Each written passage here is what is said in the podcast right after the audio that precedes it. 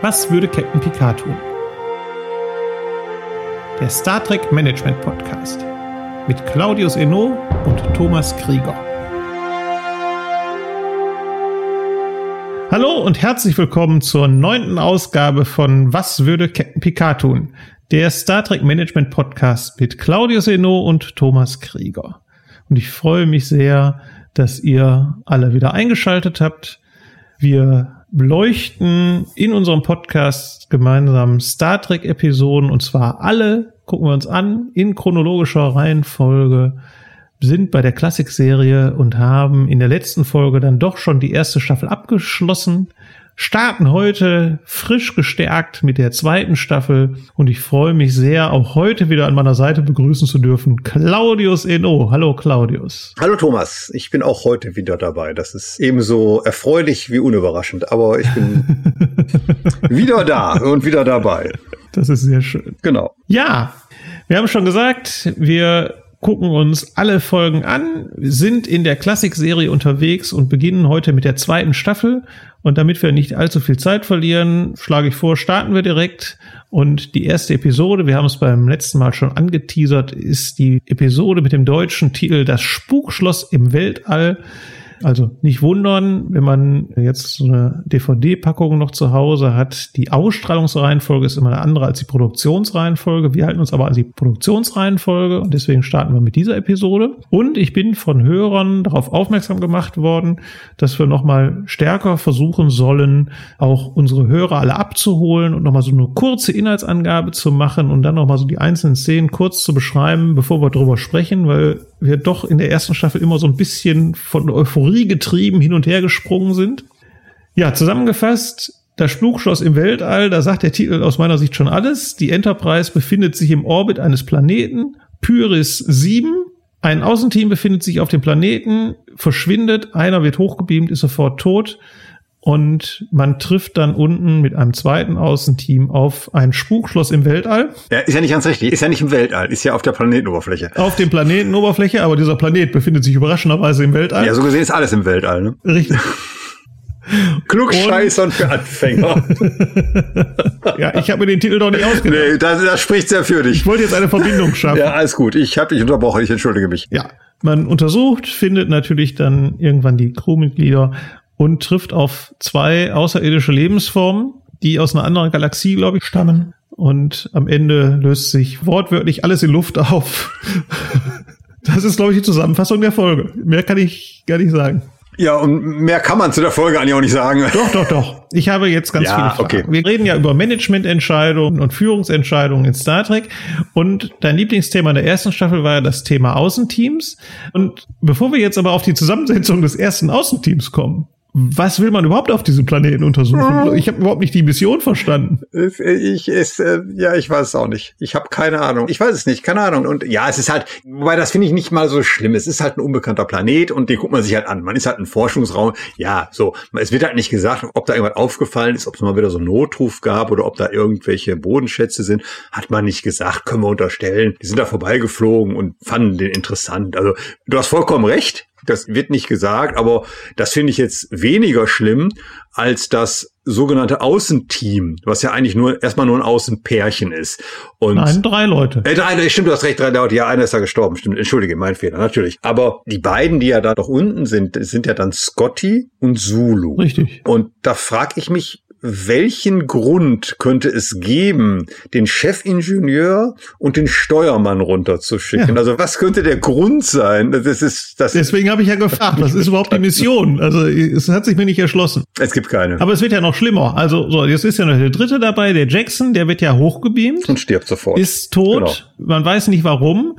Und jetzt kommt ja wieder eine meiner Lieblingsgeschichten. Jetzt beamen, ja. glaube ich, zum ersten Mal in der Geschichte von Star Trek Classic die großen drei gemeinsam runter. Also jetzt verlassen sie mich völlig. Also warum? Ja, weiß auch keiner. Nee. Keine Ahnung. Ne, weiß ich nicht. Es sind der Captain, der erste Offizier, der Chefmediziner und der zweite Offizier. Nein, nein. Die, ja, doch. Ne, Scotty, Scotty ist ja schon unten. Scotty der ist, ja schon unten. Ja, mein, sag ich ja, meine ich ja, meine ich ja. Jetzt ist der erste und der zweite Offizier, jetzt sind sie alle unten. Auch noch weg, so, genau. Genau. Und jetzt kriegt der Sal das Kommando, der ist ja schon mal aufgetaucht. Okay. Ja, zweimal schon. Der hat in zwei Ja, ne? Folgen schon mitgespielt und das ist jetzt der dritte und letzte. Ja, der kam mir vage bekannt vor, aber da ist euch auch nichts, ist okay, ja, er hat das Kommando. Nee, also das finde ich jetzt seltsam. Vor allen Dingen, wo es ja schon Toten gegeben hat. Genau. Und da- das ist ja auch so mal wieder einer meiner vielen Kritikpunkte. Es gibt ja ziemlich am Anfang jetzt schon sofort einen Toten. Und äh, das geht so unter in der Geschichte. Auch nachher, wenn er da, äh, das wird mal wieder, ja, nicht ganz geht's nicht unter, aber äh, weiß ich nicht. Dafür, dass es jetzt schon einen Toten gegeben hat, sind die noch alle relativ entspannt, finde ich. Naja, also Ähm, entspannt ist anders, finde ich jetzt. Also das finde ich jetzt tatsächlich gar nicht so störend, Okay. sondern das nimmt man ja jetzt wirklich zum Anlass, das ernst zu nehmen. Und dass die Situation auf dem Planeten ernst genommen wird, das zeigt ja die Besetzung dieses zweiten Außenteams. Was? Also noch mehr Kompetenz kannst du ja nicht runterschicken. Was? Jetzt, ja, warte, jetzt kommt der Chef, der erste Offizier. Dieser logische Schluss hat sich mir nicht erschlossen. Weil man die Situation es so muss ja ernst, so ernst nimmt. sein, sonst würde ja, wenn auf dem Schiff ernst wäre, würde ja einer von den dreien zumindest zurückbleiben. Ja, aber wenn man doch die Situation als ernst und damit ja auch gefährlich einschätzen würde, würden die doch ein Sicherheitsteam mitnehmen. Äh, Das ist jetzt, Ja, das ist doch genau mein Problem. Also, und, also der einzige, Ja, weiß, der einzige, der wirklich Sinn macht, da runter ja. zu gehen, ist McCoy. Weil es sind ja zwei, einer ist tot des ersten Außenteams, zwei werden vermisst. Da kann man ja davon ausgehen, oder da ist es ja nicht unwahrscheinlich, dass es da in irgendeiner Form irgendein medizinisches Thema geben könnte, wenn man sie denn dann findet, dass die irgendwie verletzt sind oder weiß der Geier was. Das macht meiner Meinung nach Sinn, aber damit verlassen sie mich auch schon. Also das ist mal, Ja, einen Wissenschaftler mit runterzuschicken. Ob es jetzt unbedingt immer der Chefwissenschaftler sein muss, bin ich ja dabei, aber grundsätzlich auch einen Wissenschaftler auf einen fremden Planeten zu schicken, wo es ja möglicherweise auch ein wissenschaftliches Rätsel irgendwie zu lösen gibt. Also wäre ich auch noch dabei. Aber naja. na egal, komm, wir wollen uns da nicht ewig dran Wie aufhalten. auch immer, Genau. die beamen jetzt also da runter und dann kommt eine Szene, die mich sehr stark an Macbeth erinnert hat. Da kommen die drei Hexen, die machen jetzt ihre Prophezeiung da. Ja, das ist ja keine Prophezeiung, das ist doch nur eine Warnung. Ne? Und äh, auch auf die Gefahr, dass du jetzt in schallendes Gelächter ausbrichst. Mich haben die weniger an Macbeth erinnert, sondern an die Geisterrickscheiben Fantasia. ja, aber auch Das die, ungefähr die, aus dem gleichen äh, Produktionsjahr. Nein, das stimmt nicht. Die Geisterrikscha ist natürlich aus dem Jahr 1981, wie viele Phantasialand-Fans wissen. Und diese Folge aus dem Jahr 1967. Aber ähnlich alt. ah, ja, aber Das sind die schön. drei, Also, die kurz vor den Spiegeln kommen da, ne? Oder was? Ja, da sind so komische, so hinprojizierte Gesichter da. Ach, die irgendwie. drei, die da singen da unten. Die, die meinen, ihr singen die? Kann ich war, Ja, weiß ich. die Mönche. Äh, jedenfalls hat, hat mich das ja auch diese Qualität der Trickeffekte hat mich so ein bisschen an die Geisterrickscheiden. Also was jetzt finde ich nicht böse gemacht, also nicht despektierlich gemeint, nicht falsch verstehen, aber es ist ungefähr so ein gleiches Ja. Level, sehr unterhaltsames Level und sehr irgendwie auch liebenswert, schrullig, aber ah, ich weiß nicht. Ja, irgendwie ist ja in diesem, also dahinter ist ja dieses Spukschloss dann und alles deutet ja auf so ein Spukschloss hin. Das könnte zum einen darauf hindeuten, dass die Produktion sehr stark bemüht war, eine Halloween-Episode für Star Trek zu produzieren, was ja auch tatsächlich der Fall ist. Und es wird ja auch irgendwie inhaltlich begründet. Ich konnte dem aber tatsächlich nicht so richtig folgen. Also ich kann der ganzen Handlung ehrlich gesagt nicht so richtig folgen. Man trifft auf zwei außerirdische Personen, die irgendwie so einen Zauberstab haben, die die Leute zu Tode erschrecken wollen. Und es gibt alle Klischees. Es gibt diese schwarze Katze, es gibt Verliese, es hängen Skelette an der Wand, die Crew wird paralysiert, das Schiff wird eingefroren. Also es kommt alles, was man so an Klischees mit Spuk und Grusel verbindet, zusammen. Aber also erstmal finde ich es nicht wirklich gruselig und spukig als Zuschauer. Weiß ich nicht, wie ist dir das gegangen? Also ich muss ganz ehrlich sagen, ich fand jetzt diese Ideen gar nicht so schlimm. Also dass man sagt, man macht mal so eine ja, Spukfolge und irgendwie dann, du hast ja recht, es treffen sich alle Klischees aufeinander, Voodoo, Zauber und so ein Kram. Das finde ich gar nicht mal so schlimm. Das hätte unterhaltsam werden können, wenn es denn eine Story gegeben hätte. Ja, ich wollte gerade sagen, ja, aber warum? Also ich meine, ich habe auch nichts gegen Spuk, aber Nee, mehr gab's doch jetzt gar nicht in der Nee. Folge. Also wir wissen nicht, warum die da runterbeamen, wir wissen nicht, was die da wollen. Die Motivation von diesen hier äh, Korob und Silvia, also heißen die beiden ja, Ja. ist mir überhaupt nicht klar, was das jetzt soll. Ja, ich habe dann irgendwie nach dreimal Nachdenken verstanden, dass die irgendwie dieses Spukschloss irgendwie aus dem Unterbewusstsein der Leute halt geholt haben, wo ich auch gefragt habe, erstaunlich, dass Vulkanier offensichtlich die gleichen. Aber egal, lassen wir das mal außen vor, ignorieren wir es weg. Aber warum? Also mit welchem Ziel? Ne? Also, Die kommen ja aus irgendwie aus einer anderen Dimension, Andere aus einer anderen Galaxie. ja, ja. Und wobei ich auch nicht richtig weiß, was die jetzt da wollen. Also wollen die in die Galaxie einfallen, aber auch das hat sich mir ehrlich gesagt nicht so richtig erschlossen. Ja, und unter, unter, Und am Ende, also, Entschuldigung, du zuerst? ja, unter Führungsgesichtspunkten wolltest du jetzt wahrscheinlich sagen, gibt die Episode dann noch nicht viel her. Nee, die gibt gar nichts her eigentlich, außer der Feststellung, dass Kirk völlig planlos reagiert. So, also der reagiert halt immer nur auf neue Situationen, mal mehr, mal weniger gut, eher weniger als mehr gut. Aber ich kann jetzt nicht sehen, dass der wirklich mal irgendwie die Initiative ergreift an einer, zwei Stellen mal kurz, aber so, dass der wirklich mal einen Plan hat, wo man sagt, da ist er jetzt eine Führungspersönlichkeit und da treibt er jetzt die Handlung voran. Also die reagieren einfach nur. Ja, wobei das macht er ja. Also das macht er ja schon sehr zielsicher, weil er ja, also es gibt ja keinen Moment, wo er sagt, okay, ich habe jetzt, also natürlich hat er nie einen Plan. Also der weiß ja mit der Situation genauso wenig anzufangen wie wir in dem Moment. ja, muss man ja so sagen. Man hat William Shatner das Drehbuch nicht gegeben. Das wird es gewesen sein. Da hat der Kirk sich ja scheiße, was mache ich hier eigentlich? So wird es gewesen sein. Aber er versucht ja immer wieder neue Dinge zu tun. Also er versucht ja wirklich aktiv zu bleiben und sich jetzt nicht seinem Schicksal zu ergeben. Und so kommt es ja auch, dass er dann merkt, offensichtlich kommt diesem Zauberstab irgendeine höhere Bedeutung ja. zu und den zerbricht er ja dann schließlich auch. Ja. Und tatsächlich daraufhin zerbricht auch die Illusion und plötzlich sehen wir uns zwei Marionetten gegenüber. Hennissen Theater, wie das heißt, hier aus Köln, da dieses Marionettentheater, ich, oder Augsburger Puppenkiste, ich weiß es nicht, keine Ahnung. Aber ich habe mir äh, Zitat des Tages, das muss ich wirklich noch mal loswerden. Ja. Da wird ja die Enterprise in so einem Voodoo-Zauber über eine Kerze gehalten, ne, dieses Modell. Und dann darf Kirk ja mit Lessal, der ja das Kommando auf der Enterprise hat, sprechen, ja, ja. um zu wissen, was das wirklich dann so ist, wie die behaupten. Und dann sagt Lessal, sagt ja dann, Dessal. Dessal, Entschuldigung, Dessal sagt ja dann auch äh, logischerweise, ja, hier ist unerträglich heiß, unerträglich heiß. Und dann kommt das Zitat des Tages von Kirk, habe ich mir aufgeschrieben. Sie müssen alle Kühlsysteme einschalten. da habe ich mir so gedacht. So eine Führungskraft wünscht man sich doch. Nein! Ach so! Mensch! Aber wenn du so einen Chef hast, ne, dann denkst du auch, super, hier kann nichts schief gehen. Ja. Und das könnte der Grund sein, warum man dann das Teil nicht wiedergesehen hat. Wahrscheinlich hat er sich auch gedacht, komm, Dann lass die da alleine. Ich gehe auf die Voyager, oder werde ich erst gar nicht gefragt und dann kann ich auch, ich weiß nicht, keine Ahnung. Aber das war wirklich, da habe ich herzhaft gelacht, das ist super. Vielleicht nochmal so äh, ein, zwei Worte zu Desal, der hat ja jetzt das Kommando auf der Enterprise, also kommt jetzt nicht viel zur Geltung, aber er hat ja ein neues Crewmitglied da. Chekhov hat ja seinen ersten Auftritt in der Episode, chronologisch gesehen. Mhm. Wie beurteilst mhm. du jetzt so die Führungsleistung von Desal, so in wenigen Worten? Den fand ich gut. Der hat mir wirklich gut gefallen. Der ist relativ klar, der hat einen Plan, der ist handlungsorientiert, der überlegt, der macht verschiedene Dinge und der hat ja auch von alleine die Kühlsysteme eingeschaltet, als es heiß wurde.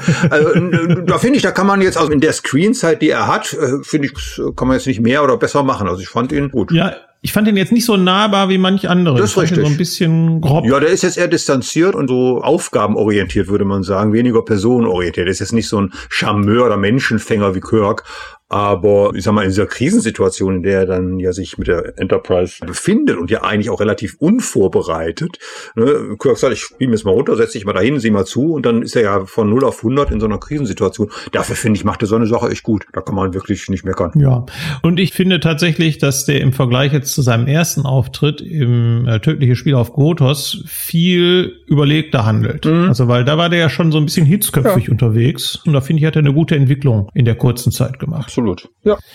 Ja, wunderbar. Dann wollen wir mal schnell weitergehen, schlage ich vor. Ja. Und auch die nächste Folge erfreut uns alle sehr. Metamorphose heißt sie und ja, du schüttelst jetzt schon den Kopf und schlägst die Hände über den Kopf zusammen. Aber wir können es ja auch hier kurz machen. Also, was passiert überhaupt? Ja, das ist eine gute Frage. Da fragen wir, was passiert eigentlich in dieser Folge? ja, jetzt hätte ich ja. dir ja jetzt. Deswegen fasse ich das jetzt nochmal zusammen, damit auch du weißt, worum es eigentlich geht. Kirk, McCoy, Spock und eine Diplomatin, Nancy Hedford, sind im Shuttle Galileo unterwegs zur Enterprise. Sie kommen irgendwie von einem Planeten Epsilon Canaris 3 und die Diplomatin, die Miss Hedford, leidet irgendwie an einer schweren, seltenen Infektionskrankheit und deswegen muss man jetzt so schnell wie möglich die Enterprise erreichen. Da habe ich gleich noch Fragen zu, aber wir wollen ja erstmal den Handlungsablauf so ein bisschen beschreiben. Und auf dem Weg wird aber das Shuttle von einem ja, Fremdenkraft, wie auch immer. einem, einer Wolke, wie auch immer, vom Kurs abgebracht und zur Landung auf einem Planeten gezwungen. Und auf diesem Planeten trifft man dann auf eine einsame Person, die sich später als Sephram Cochrane herausstellt, dem Erfinder des Warp-Antriebs. ja, ja, ja. Ja, der Erfinder des Warp-Antriebs. dem Erfinder des Warp-Antriebs, den wir viel, viel später nochmal wiedersehen. Kann eigentlich irgendwie nicht sein, müsste ein alter Mann sein, weil der ist seit 150 Jahren verschollen, stellt sich aber raus, eigentlich sieht er aus wie Mitte 30, man wundert sich so ein bisschen und dann stellt sich raus, dass diese Wolke irgendwie der Companion von Sephram Cochrane ist, was auch immer sich dahinter verbirgt. Er nennt ihn so, das sagt er in einer Szene, er nennt ihn, also der heißt nicht so, der nennt ja, ihn ist also, eine, ja. eine fremde Lebensform. Energiewolke, Tralala-Wolke, man weiß es nicht, genau. Genau. Und die unter anderem auch dafür sorgt, dass Cochrane sich verjüngt hat, offensichtlich. Ja, oder nicht gealtert ist, ne?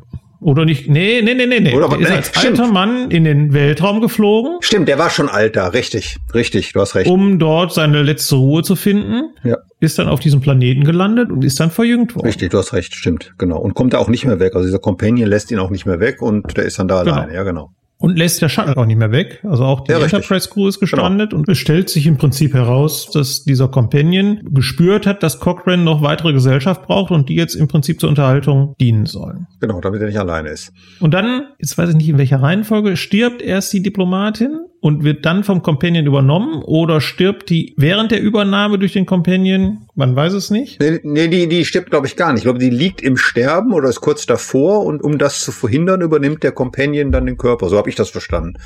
Aha, okay. Aber ist jetzt, ja, ist auch egal. Also am Ende Headford weg, Companion da, fertig. Also der Companion ist verliebt Genau. in Cochrane und dann kommen die irgendwie zusammen, bleiben auf dem Planeten und die anderen drei dürfen weiterfliegen. Genau. Und der Companion ist weiblich. Ist noch eine wichtige Information. Das Ja. finden wir dann im Laufe der Folge raus, dass der Companion eine Companionin, Companioninnen mit Sternchen. Ach, man weiß ja nicht. So, genau. Ja, richtig. So. Wenn doch diese Diplomatin so krank ist, Hm? warum fliegt denn die Enterprise nicht zu dem Planeten und holt die da ab? Ja. Warum müssen die denn mit dem Shuttle da fliegen? Ist das Shuttle nicht langsamer als die Enterprise? Ich habe jetzt verstanden, dass das dann nur der Shuttle vom Planeten zur Enterprise ist, dass die Enterprise in der Nähe ist. Aber dann wäre natürlich auf dem Zwischenweg nicht noch irgendwie ein unbekannter Planet. Das ist schon richtig, das hast du recht. Ja, das macht schon keinen Sinn. Ja, zumal ja zwischendurch Scotty, der das Kommando auf der Enterprise hat, ja versucht irgendwie rauszukriegen, wo die gelandet sind. Ja, ja, die scheinen also weiter weg zu sein. Es sind so viele Fragen in dieser Folge. Ja, aber das wäre jetzt die erste, die ich mir mal stelle. Das wäre die erste, weil ich kann die nicht beantworten.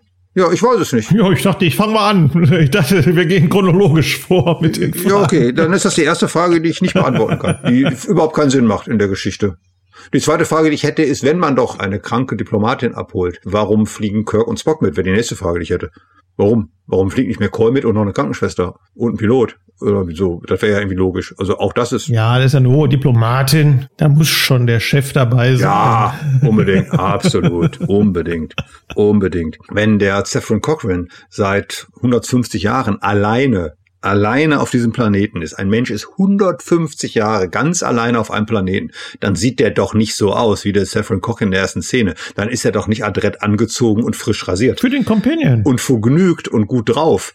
Dann hast du da doch so einen völlig, also verwirrten, also jetzt mal aus, aus psychologischer Sicht, 150 Jahre Einzelhaft mit nur einer Energiewolke als Gesprächs- oder ja noch nicht mal Gesprächspartner, da bist du doch durch. Also ist das ist doch Blödsinn. Also da bist du doch psychisch durch. Das ist so ein Robinson Crusoe-Motiv, der irgendwie da nur ein paar Jahre war, äh, 150 Jahre. Ja. Da bist du psychisch, bist du baller, baller. Äh, Das ist völliger Quatsch. Die nächste Frage, die ich habe, warum eigentlich Saffron Cochrane? Also die Tatsache, dass dieser Einsiedler Saffron Cochrane ist, spielt für die Handlung, sofern es eine gibt in dieser Folge, überhaupt keine Rolle. Es hätte auch jeder andere sein können. Ja. Dann wäre nur nicht so auffällig gewesen, dass er schon 150 Jahre da ist. Das wäre ihm nicht sofort aufgefallen. Aber es hätte auch Hans-Peter Müller sein können. Ja. Oder äh, das ist völlig, also das spielt überhaupt keine Rolle, dass man diese prominente Figur aus dem Star Trek-Universum hier heranzieht. Das ist völlig unnötig. Ja, aber er taucht ja zum ersten Mal auf. Ist ja noch keine ikonische Figur. Ja, aber es wird auch nichts damit gemacht. Das ist richtig. Also es ist völlig unnötig. Es macht überhaupt keinen Sinn. Es bringt die Geschichte nicht weiter. Es bringt keine neuen Aspekte rein. Äh, Taucht auf und verschwindet wieder. Ja. Äh, Also das ist die nächste Frage. Dann verstehe ich nicht, warum man diesen Companion erstmal angreift und danach, nachdem der Angriff nicht erfolgreich war, kommt man auf die Idee, wir könnten auch mal mit dem reden. Finde ich von der Reihenfolge auch seltsam. Dann habe ich überhaupt nicht verstanden, warum der Companion erst den Körper von dieser Hetford übernimmt und damit dann sterblich wird. Er kann ja dann nicht mehr zurück. Und nachdem er sterblich geworden ist, dann, denn Cochrane sagt so, jetzt kannst du gehen, damit ich hier alleine sterblich auf diesem Planeten zurückbleibe. Wir wissen da die Logik. Ja, Meine, der bleibt natürlich dann da, weil es ja da so toll ist. So. Wer würde nicht gerne mit einem Energiewesen äh, noch ein paar Jahre rummachen? Aber das macht von vorne bis hinten keinen Sinn. Und am schlimmsten, und dann bin ich auch mit dieser Folge wirklich durch. Nee, das Schlimmste ist dann auch wirklich diese vom Winde verweht Red Butler Scarlett O'Hara Schlussszene vor diesem unechten Sonnenuntergang und diese unerträglich klebrige Filmmusik im Hintergrund. Da habe ich echt gedacht, nee, Leute, geht doch einfach, geht weg. Nee, ich finde diese Folge ganz furchtbar und es passiert überhaupt nichts. Es ist, die landen, Seth von Cochrane, okay, gut, ja, Companion, die Hetford stirbt, ja, ist auch egal, so, und dann, ja, hm, ist die hin und her und vor und zurück und dann fliegen sie wieder weg. Äh, ich, ich weiß nicht, worum es da geht. Ich weiß nicht, was diese Folge soll. Ich kann mit der überhaupt nichts anfangen und es passiert einfach nichts. Äh, tut mir leid. Ich kann auch nichts zu sagen. Also, ja. Es gibt ja jetzt kommandomäßig tatsächlich wenig Entscheidungen, außer das, was du ja gerade schon gesagt hast, wie man versucht, mit dieser Lebensform umzugehen. Du hast ja recht, dann kommt irgendwie ein Angriff, dann kommt man doch auf die Idee zu kommunizieren. Umgekehrt wäre es schöner gewesen. Wie gesagt, so ganz verstehen, was diese Episode mir sagen will. Ich will jetzt nicht zu sehr einsteigen, weil sonst müssen wir gleich wieder über das Thema Frauenbild in Star Trek sprechen, weil Nein, bitte nicht. Nancy äußerst unsympathisch ja dargestellt wird und dann durch die Übernahme des Companion plötzlich die große Liebe da ist und Ja. ach, ich verstehe das auch nicht. Aber wie gesagt, kommandomäßig, das ist ja ein Führungspodcast, gibt's gar nicht so viel zu berichten. Außer, dass Scotty mir mal wieder gut gefällt. Der hat ja das Kommando. Ja. Ist jetzt kein Highlight, aber kann man jetzt auch nichts Negatives sagen. Und der macht das, und das ist jetzt vielleicht der Unterschied zu der anderen Folge, um dann nochmal die Brücke zu schlagen. Zu Dessel finde ich deutlich menschlicher. Das stimmt. Ja, klar. Also obwohl er auch nicht jetzt der Schambolzen ist. Also der hat ja so seinen sehr brüsken Schotten-Charme, möchte ich mal sagen. Äh, ja, ist ja jetzt was anderes als Kirk jetzt von der. ja, klar. Aber trotzdem bringt er das deutlich herzlicher rüber, finde ich. Ja, das ist ja so ein häufiges Thema. Das ist ja schon in der Literatur zum Thema Führung 20 Mal rauf und runter dekliniert worden. Diese Frage irgendwie Distanz oder nicht Distanz. Und es gibt ja immer noch Menschen, die glauben, dass Führung eine Rolle ist, die ich spielen, also spielen in Anführungsstrichen, die ich übernehmen muss, ich einnehmen muss, die dazu führt, dass ich irgendwelche Verhaltensweisen zeige, die ich eigentlich normalerweise nicht zeigen würde. Und dazu gehört dieses Thema Distanz. Und ähm, ich weiß noch so bis in die 90er Jahre hinein hat man sich tot diskutiert an so banalen Symptomfragen. Darf ich mich als Führungskraft mit meinen Mitarbeitern duzen? Und da haben ganz viele Leute gesagt, nein, auf keinen Fall. Das ist ja so eine Verbrüderung und man muss ja Distanz wahren. Und da muss ich aus heutiger Sicht, habe ich damals schon gesagt, heute sage ich es erst recht, noch lauter, was für ein Bullshit. Also das ist natürlich völliger Blödsinn. Also ich meine, wenn du als Führungskraft nichts hast, aus dem du deine Akzeptanz schöpfen kannst, dann bleiben dir nur noch Rituale, wie zum Beispiel sich siezen zu lassen, irgendwie dann distanziert mit seinen Mitarbeitern umzugehen, all solche Geschichten. Dann flüchten sich schlechte Führungskräfte in Rituale. Wenn du eine gute Führungskraft bist, die auf vernünftiger ja, Augenhöhe mit einem vernünftigen Umgang mit ihren Mitarbeitern umgeht, dann hast du das gar nicht nötig. Dann kannst du mit denen ganz normal sprechen. Dann musst du auch keine Führungsrolle einnehmen. Dann kannst du einfach so sein, wie du bist. Und die Mitarbeiter akzeptieren dich trotzdem als Führungskraft, eben weil du so bist, wie du bist und nicht wegen einer Rolle, die du einnimmst. Und das finde ich, das macht Scotty halt eben genauso auch wie Kirk. Die sind halt alle sehr, sehr authentisch. Das ist ja genau der Punkt an der Stelle. Und deswegen ist das, was du mit herzlich meinst. Ja, nein, ich finde das deshalb bemerkenswert. Also das ist ja genau das, was du sagst. Und ich finde es deshalb bemerkenswert, weil wir jetzt innerhalb von kurzer Abfolge ganz unterschiedliche Führungsstile und Führungskräfte erkennen, die mit ihren Mitteln führen in einer Serie, die aus den 60er Jahren stammt. Also wo ja eben genau dieses Führungsbild noch gar nicht so en vogue war, wie das jetzt heutzutage der Fall ist. Und das finde ich schon ziemlich bemerkenswert, dass man sich traut, unterschiedliche Führungskräfte mit ihren Stärken und Schwächen zu zeigen, mit unterschiedlichen Führungsstilen. Und da ist Scotty und Kirk und Spock und Dessal, wenn wir den jetzt nochmal dazu nehmen, sind die anders. Hm. Ja. Ja, ist richtig. Und das finde ich schon gut. Nicht nur, weil es Material für diesen Podcast gibt, sondern auch, ich finde schon, dass sich da die, auch diese Serie was traut. Ja, und ich finde auch, dass es ja, also sagen wir mal so, ich würde mich mal freuen, leider passiert das ja viel zu wenig oder fast gar nicht, glaube ich, nur in einer Folge, ich weiß nicht mehr in welcher, dass auch mal Uhura das Kommando übernimmt. Ja, das hat man sich. Das sind doch nicht getraut, soweit ging es dann nicht. Nein, ne? das ist aus produktionstechnischer Sicht hat man sich das nicht mehr getraut. Also es, wir hatten ja über den gecancelten Pilotfilm schon gesprochen, weil der ja nochmal verarbeitet worden ist. Und da war ja ein Punkt, Nummer eins, als weiblicher erster Offizier. Und da haben die Fernsehmacher oder Besitzer oder was auch immer gesagt, nee, das wollen wir nicht. Und man traut sich das interessanterweise erst wieder in der Animated Series, wo Uhura das Kommando übernimmt. Gab es denn da, äh, du bist ja da tiefer drin, gab es denn da bei dieser Pilotfolge mit Nummer eins, gab es denn da irgendwelche Zuschauerreaktionen? Also haben da irgendwie die Zuschauer oder? Nee, der ist ja nicht ausgestrahlt worden. Ist ja nicht so. ausgestrahlt worden. Ah. Das ist ja, der ist produziert worden. Also die haben nur, also das war so eine vermutete. Ah, okay. Der ist ganz normal produziert worden, gefilmt worden und dann haben die ja, Senderbetreiber gesagt, nein, das strahlen wir nicht aus. Ja, das meine ich ja. Also die haben vermutet, dass es beim Publikum nicht ankäme, aber die haben es ja nie getestet, weil es ja nie ausge. Vielleicht wäre das Publikum ja sehr begeistert gewesen von einer Frau als Nummer eins, als erster Offizier. Das kann sein. Das meine ich mit vermutet. Das ist, das ist ja immer, wenn Fernsehproduzenten irgendwas vermuten. Ne? Ja, genau, das ist eine antizipierte Misserfolgsmotivation nennt man das. Ich mache etwas, weil ich fürchte, einen Fehler genau. zu machen und den vermeide. Das ist ja genau das Problem des modernen Star Trek. Die machen was, von dem die hoffen, dass die glauben, dass das gefällt und trauen sich nicht, was Mutiges Neues zu machen, sondern suhlen sich dann in vermeintlich alten Erfolgsrezepten. Ja, ich glaube, das Problem ist noch ein bisschen differenzierter. Also ich glaube, die, ja, wie soll ich sagen, die gehen halt betriebswirtschaftlich vor. Die versuchen halt ein möglichst breites Publikum anzusprechen ja. und nicht die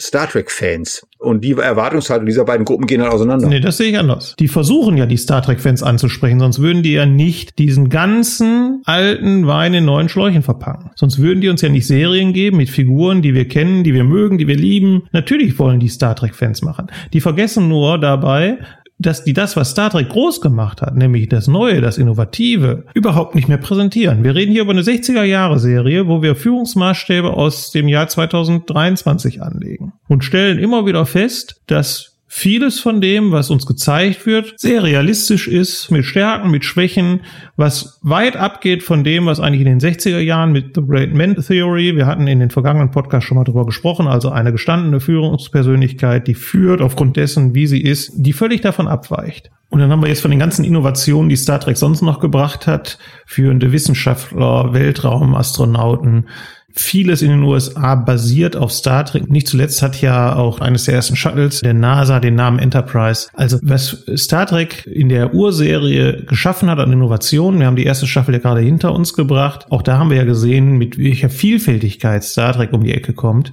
Das sucht seinesgleichen.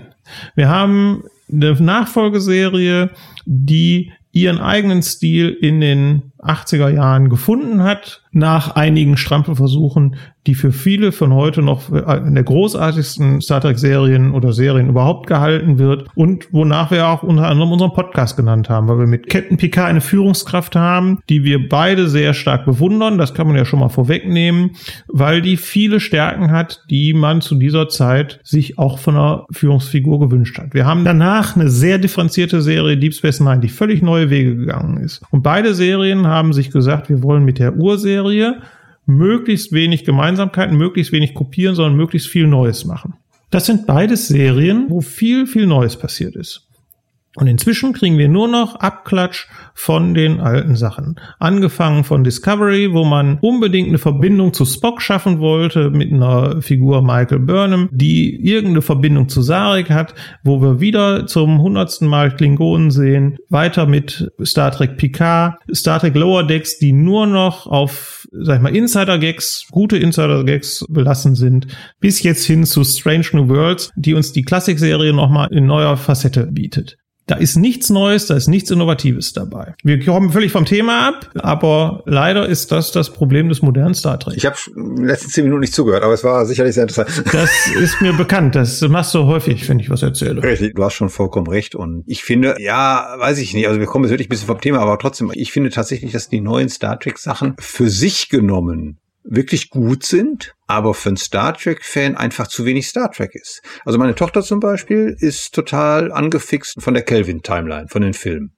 Und ich muss gestehen, das sind hervorragend, handwerklich hervorragend gemachte Filme. Die sind spannend, die sind actionreich, die haben eine hervorragende Optik, die haben auch eine gute Handlung, die haben tolle Schauspieler, das ist alles super. Also man kann eigentlich in den Filmen nicht viel aussetzen, Nein. außer dass sie mit Star Trek nichts zu tun haben. Das ist für mich eine völlig... Ich kann noch mehr aussetzen. Es gibt in jedem dieser Filme riesen Logiklöcher. Es gibt... Ja, die ist in jedem Film. Nein, also nicht so stark wie da. Und die haben das größte Problem, die haben mit Star Trek nichts zu tun, außer dass der zweite Film eine 1 zu 1 Kopie von dem anderen zweiten Film ist. Aber nochmal, das führt jetzt viel zu weit. Wir genau. konzentrieren uns mal hier auf die Klassikserie und die finde ich unter anderem eben deshalb so großartig, weil die viele innovative Sachen bringt, auch wenn wir jetzt bisher mit der zweiten Staffel in den ersten beiden Folgen noch nicht so zufrieden waren. Bin mir nicht sicher, ob es jetzt in der dritten Folge viel besser wird. Im Namen des jungen Tiru heißt sie auf Deutsch. Und hier geht's. Friday's Child auf Englisch. Friday's Child. Und hier geht's darum, dass die Enterprise wieder mal einen Planeten anfliegt. Capella 4 da gibt es Mineralien, Topalin jetzt konkret, wo die Föderation Interesse dran hat und mit den Kapellanern verhandeln will. Auf der anderen Seite gibt's aber auf dem Planeten auch schon Klingonen, die auch Beziehungen zu dem Planeten führen möchten. Und dieser Planet ist so ein bisschen technologisch und politisch rückständig. Da gibt es irgendwie zehn Stämme und einer der Stammesführer kommt ums Leben. Die Frau ist schwanger und das ungeborene Kind soll jetzt irgendwie dann der nächste Stammesführer sein. Es gibt aber irgendwie noch einen Nebenbuhler und jetzt komme ich so ein bisschen durcheinander.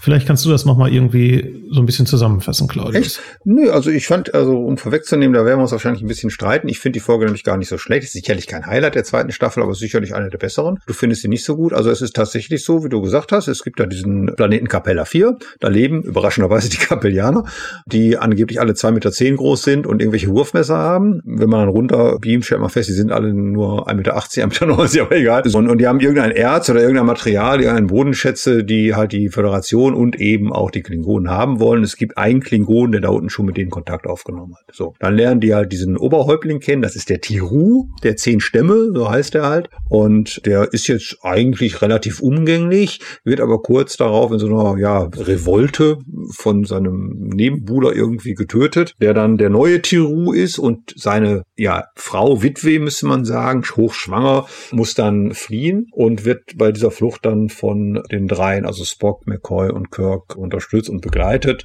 gebärt. Dann dieses Kind, und dann gibt's am Ende eine sehr schwache Szene, die ich nicht verstanden habe, weil dann aus irgendwelchen Gründen dieser neue Tiru, also dieser Thronräuber, wenn man so will, dann sich irgendwie opfert und dann stirbt und dann der junge Tiru, der dann frisch geboren von McCoy auf die Welt gebracht wird, dann eben der neue Tiru ist. Also versteht irgendjemand, was ich noch sage? Ist auch egal. Jedenfalls wird alles gut am Ende. Der, der Klingone stirbt auch. Es gibt einen Klingon auf diesem Planeten, der dann irgendwie da versucht zu intrigieren. Und ja, das ist es dann. Und am Ende ist alles gut. Ja, das hast du sehr schön zusammengefasst. Ja, genau. Ich. Also ja, ist auch noch ganz, ist auch noch ganz schön zusammengefasst. Gut. Ich glaube, jetzt habe ich die Folge mal verstanden. Ja, ich finde die auch gar nicht so schlecht. Also die haben ein bisschen alberne Kostüme, also die haben so ein bisschen so komische so Vorhangtrotteln an ihrem Kostüm. Aber mein Gott, ist halt. Ich glaube tatsächlich, mein Problem mit der Folge ist eher, und da kann die Folge wahrscheinlich gar nichts für, ist, dass die Kapellaner viele Eigenschaften haben, die hinter den Klingonen zugeschrieben werden. Ja. Nämlich, da ist ja so das Thema Ehre, wird ja sehr groß geschrieben, wobei daraus resultieren, verstehe ich diese Revolte ehrlich gesagt gar nicht.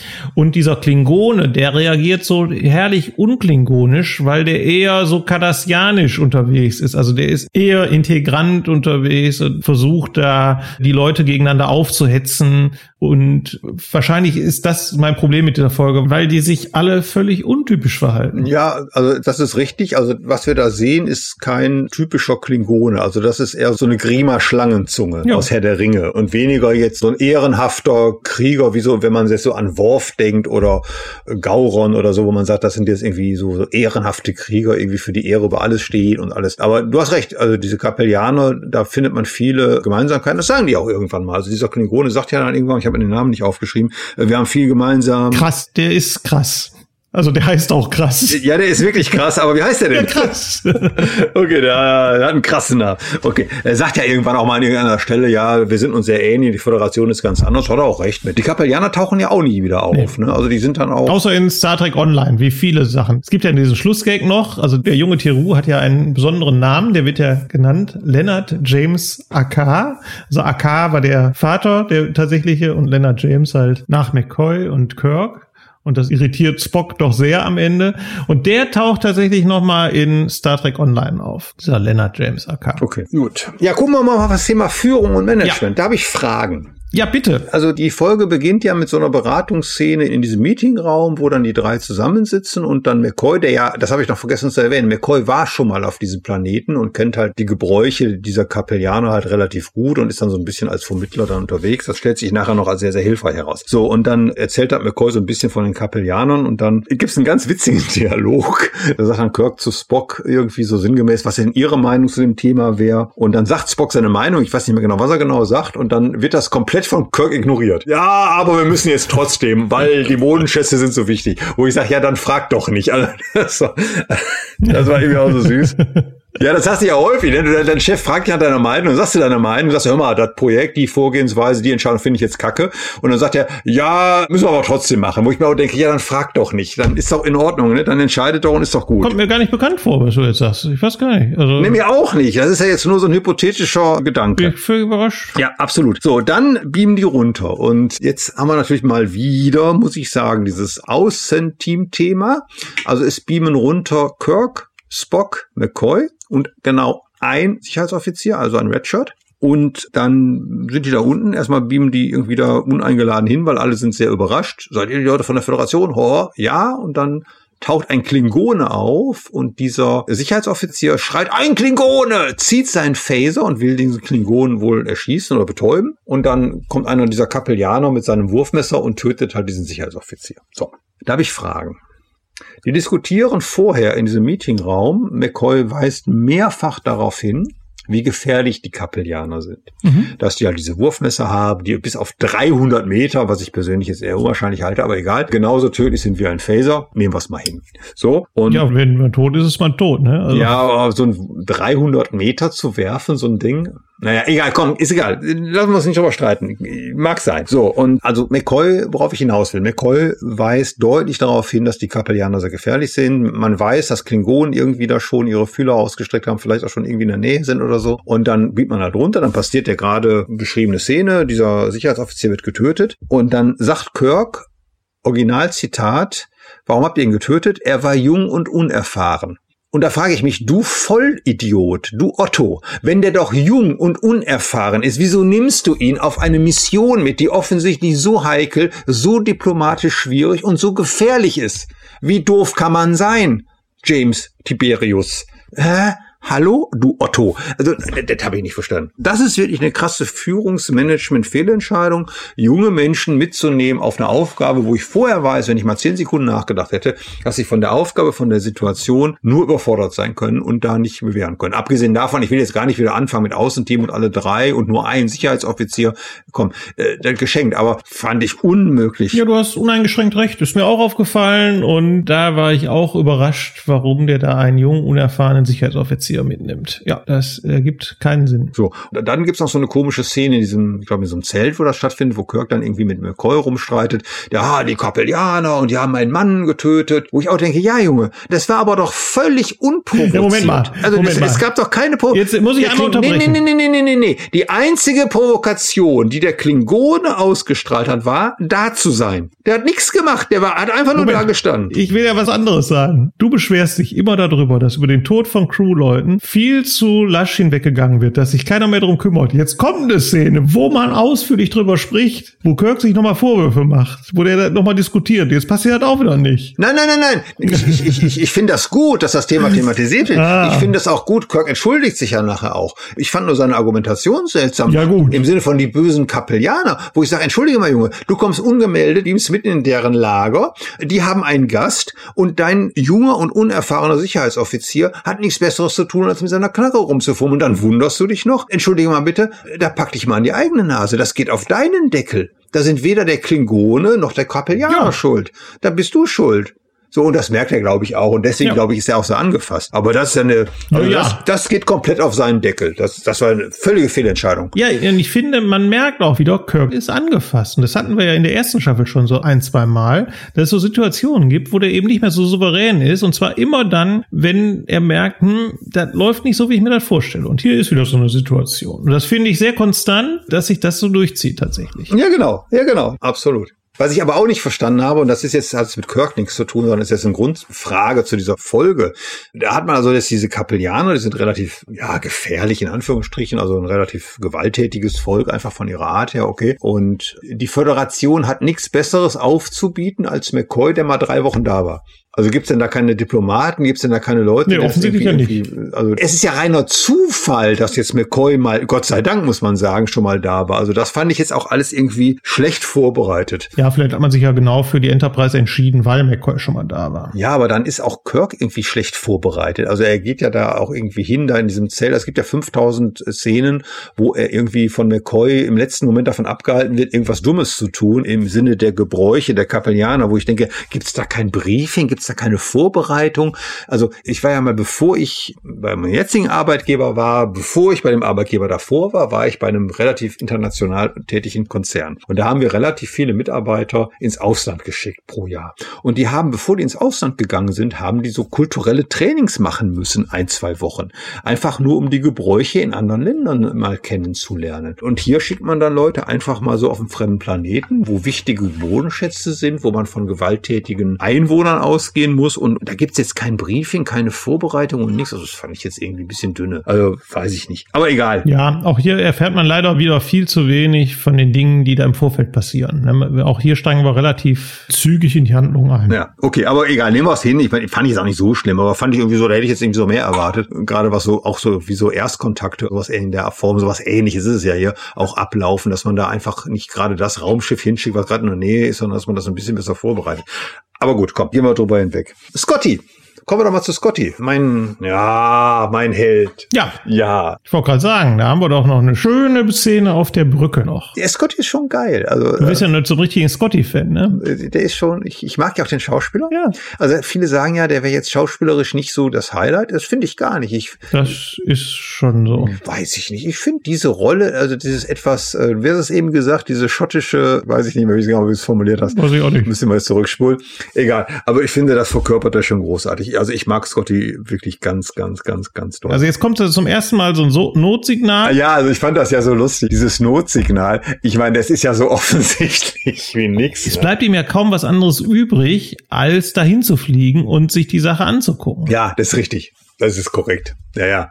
Ja, egal. Und, ja. und er ist ja auch, glaube ich, auch ja, skeptisch natürlich. an ja, der Stelle. Deswegen. So, aber äh, so, was soll er machen? Ja, was soll er machen, klar. Beim zweiten Mal ist richtig. Beim zweiten Mal, und da sagt er ja auch dann mit seinem alten schottischen Sprichwort oder vielleicht auch ein russisches Sprichwort, man weiß, man es, weiß nicht. es nicht.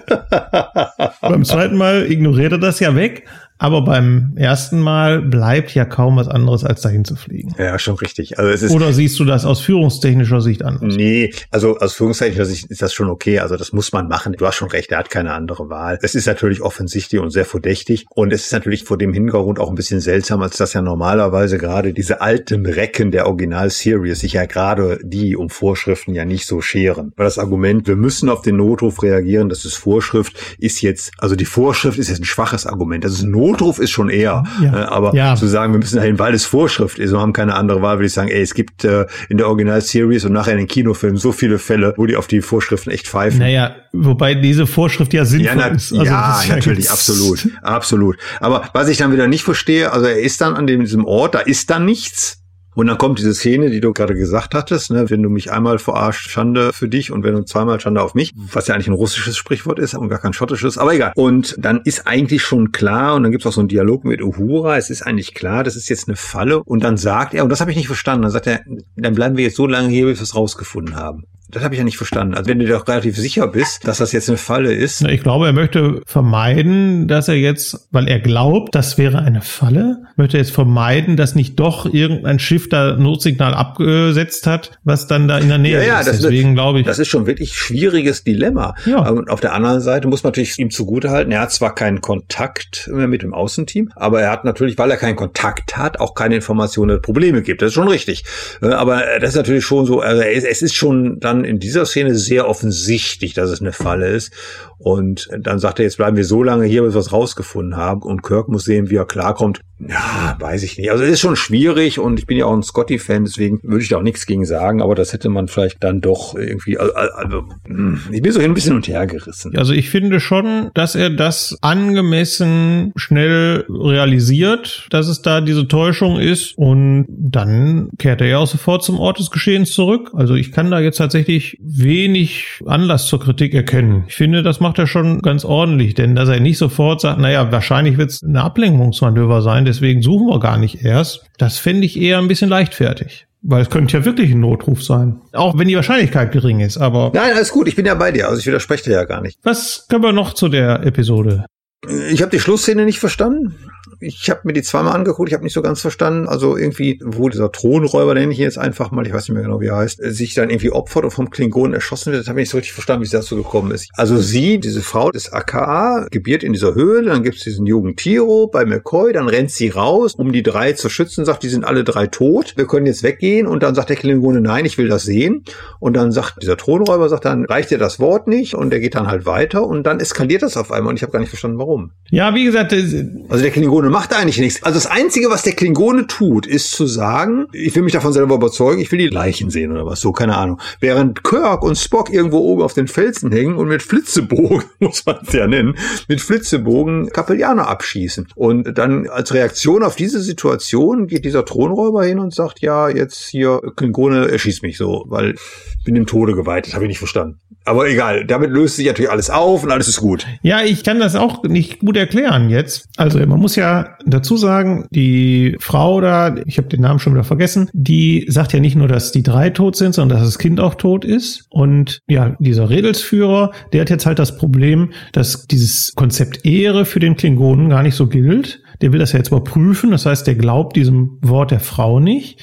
Und eigentlich hat dieser Putsch ja nur stattgefunden, weil der Redelsführer sich mit den Klingonen irgendwie verbrüdern wollte. Und jetzt erkennt er halt, oh, der Klingon ist gar nicht so ehrenvoll, wie ich mal gedacht habe. Ich habe mich geirrt. Ja, ja. Mein Leben ist verwirkt und deswegen lässt er sich erschießen von dem. So habe ich es auch verstanden, aber. Ja, dass der sich jetzt opfert, ist völlig überflüssig natürlich. Ja, ich glaube, das soll so eine Analogie zu diesem klingonischen Ehrgefühl wiederherstellen, so irgendwie unehrenhaft und ja. deswegen so muss ich jetzt irgendwie, irgendwie so weit. Äh, so richtig verstanden habe ich nicht. Ich habe auch nicht verstanden, warum das Thema so weit eskalieren muss, weil ich meine, man muss ja mal bedenken, dass da wirklich Kirk und Spock und auch McCoy, wobei letzterer weniger, aber hauptsächlich Kirk und Spock Xbox sich halt in diesen Felsen dann halt da verschanzen und mit Pfeil und Bogen halt eben Kapellaner abschießen. Und das ist irgendwie nicht gerade irgendwie eine Maßnahme, die jetzt irgendwie vertrauensbildend ist. Und aber gut, also das ist sicherlich eher so ein schwächerer Teil dieser Folge. Aber in Summe fand ich die eigentlich gar nicht mal so schlecht. Aber wir haben ja noch den Tempel des Apoll. Genau. Da kommen wir jetzt zu. Hier kann man die Handlung, glaube ich, relativ kurz zusammenfassen. Auf dem Flug irgendwo hin kommt man vorbei an einem Planeten Pollux 4 und dort wird die Enterprise von einer riesigen Hand im Weltall festgehalten. Und als man sich auf den Planeten beamt, trifft man auf den griechischen Gott Apoll, Apollo? Weiß nicht, wie heißt er auf Deutsch? Heißt er Apollo oder Apoll? Man weiß es nicht. Apoll, glaube ich. Apoll. Heißt er nicht auf Deutsch auch eigentlich Apollo, der griechische Gott? Oh, das weiß ich nicht. Also die Folge heißt, glaube ich, der Tempel des Apoll. Das ist richtig. Apoll war ja übrigens der Schutzgott Trojas. Ja, und jetzt ist er wieder hier. Auf Pollux hier. Und möchte gerne wieder von den Menschen angebetet werden.